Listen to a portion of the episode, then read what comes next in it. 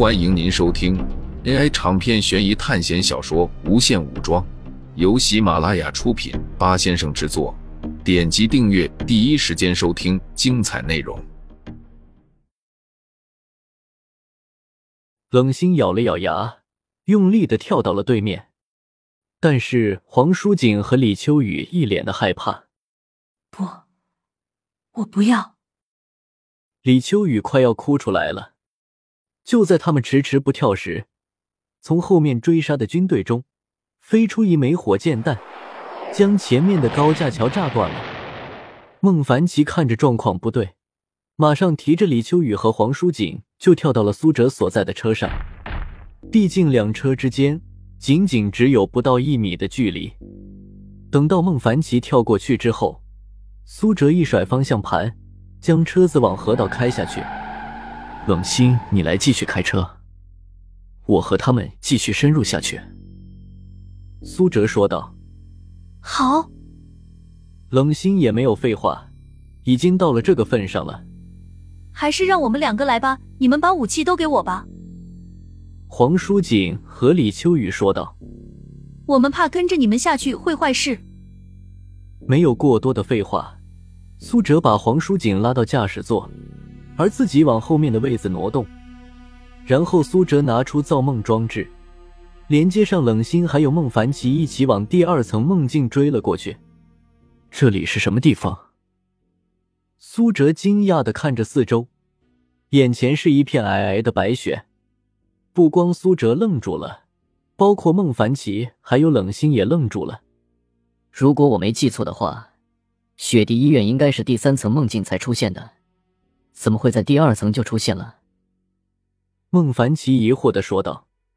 而且为什么我们和科比他们时间差距越来越大？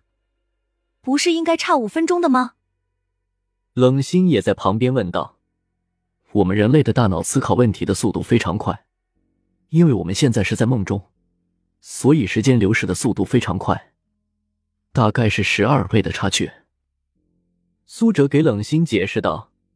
然后几人开始朝着雪地之上的医院前进。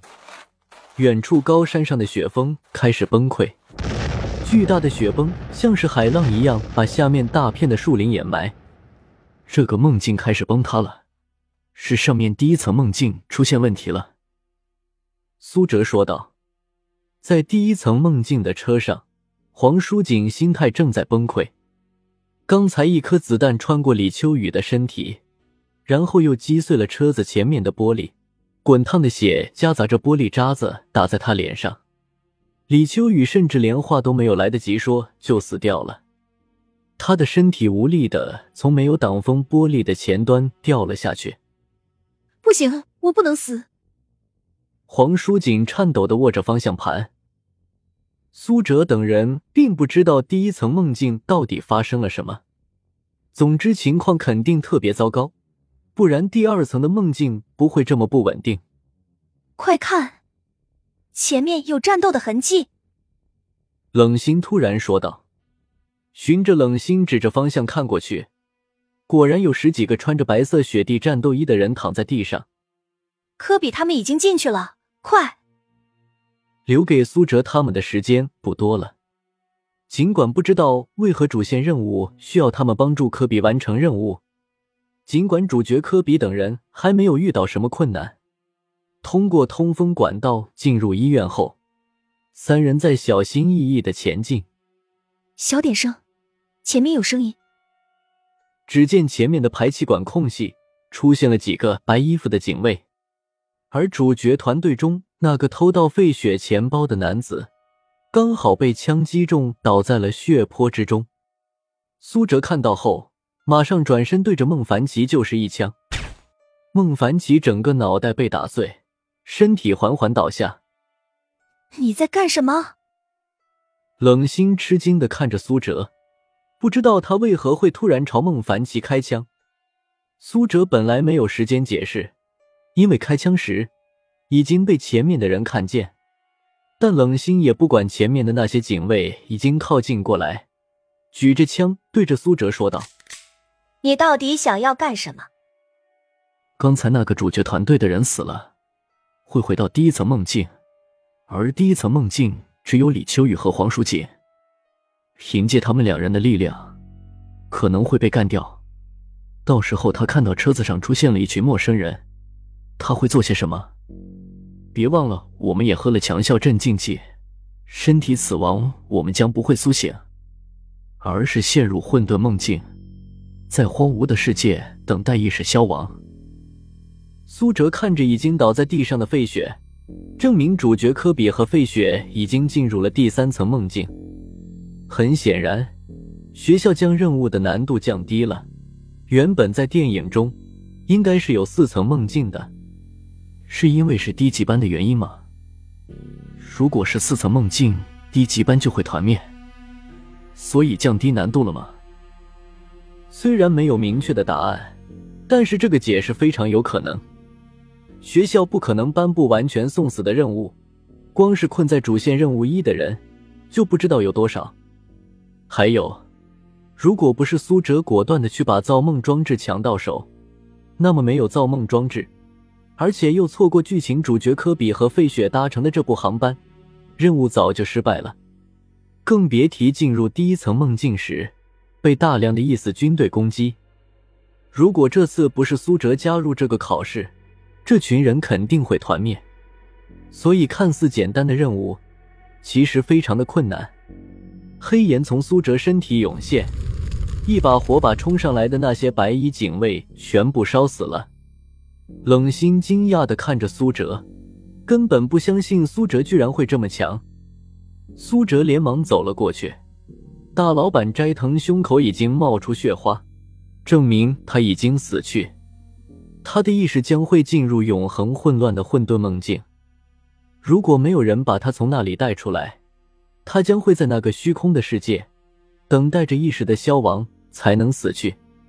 但是更让苏哲惊讶的是，科比居然也中弹了。苏哲对冷心说道：“你在这里守着我的身体，我去下一层梦境找到费雪，然后回归。”冷心麻木的点头。现在事情的发展已经超出他的思想范围了。越是深入梦境的深处，需要的思维反应就越强大。试想，每层梦境递进十二倍思考速率，如果本来大脑就跟不上怎么办？所以会出现越来越迟钝的情况。虽然冷心还不至于迟钝到像痴呆症那样，但是总归是思维反应跟不上了。苏哲没有多余废话。连接上造梦装置，然后往第三层梦境追去。黑色的龙卷乌云在苏哲上空盘旋，不时有紫色的闪电从乌云中降落。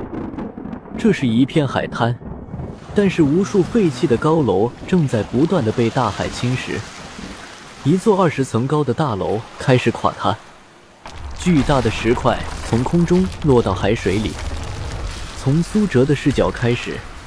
没有边际的高楼大厦沿着海岸线不断的推移，这里应该是主角科比构建的世界。当初他被称作最有天赋的造梦者。这种漫无边际的世界，还是在第三层梦境中造出来的。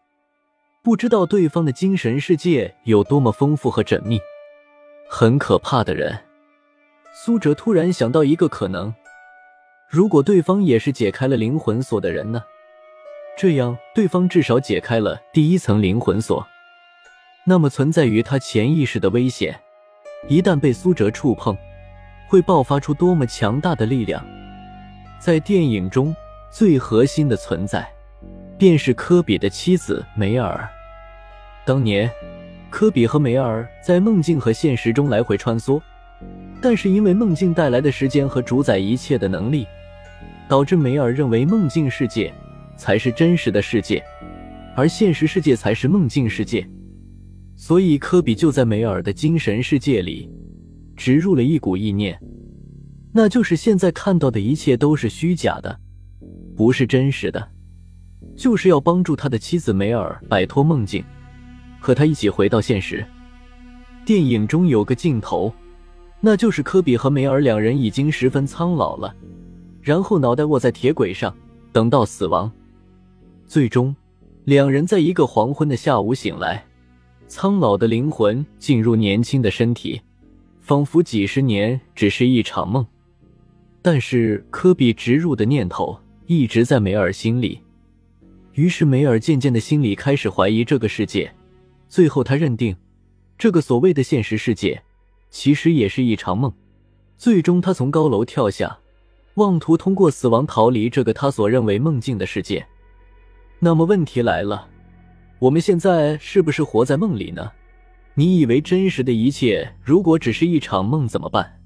用死亡结束掉这一切吗？苏哲不知道自己会怎么做，但是目前苏哲相信自己得完成任务，不然等待自己的就是死亡。随着苏哲慢慢的接近，被腐蚀的城市建筑慢慢变得完好，但是依然是一片荒凉，到处都是破败的废物，被风一吹就四处飘散。就在苏哲根据记忆寻找费雪和科比可能在的位置时，一个女人站在了苏哲面前，深褐色长发，高挑的身材，加上美丽的面容。没错，这副面容就是电影中的梅尔。你是谁？为什么会出现在这里？梅尔一脸困惑的看着苏哲。我的丈夫好像从来不认识你。该来的还是来了，这果然是科比的梦境。包括他的心魔也是按照他的视角说的话。苏哲没有回答，而是拿出了枪，对着梅尔，把费雪交出来。在听到苏哲说费雪的时候，梅儿脸色变了。原来你也是来带走他的，那你就死在这里吧。一道紫色的闪电从天空劈下，朝着苏哲劈过去。